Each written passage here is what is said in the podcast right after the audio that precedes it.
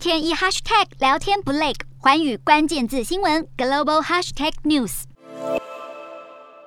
中国二零二二新一线城市名单出炉。这个由新一线城市研究所发布的名单，参考了一百七十个主流消费品牌的门市数据，以及各大网络公司的用户行为数据，以商业资源集聚度、城市枢纽性、城市人活跃度、生活方式多样性和未来可塑性五大面向进行排名。其中，成都市登上榜首，合肥市重回新一线榜单。而沈阳市调出名单，使得东北城市全数落榜。中国目前只有北京、上海、广州和深圳四座一线城市。新一线城市指的则是未来最有可能成为一线城市的明日之星。今年入榜的十五座城市依次是成都、重庆、杭州、西安、武汉、苏州、郑州、南京、天津、长沙、东莞、宁波、佛山。合肥和青岛入榜城市行政层级未必比较高，但一定是和周边城市有商业联系的枢纽，人口一半以上从事和商业或服务业相关的职业。不过，别说城乡差距，就连榜单上的城市彼此间的商业差距都很大。名单末端的新一线城市还有很多品牌尚未进驻。另外，随着全球逐渐从疫情的冲击恢复，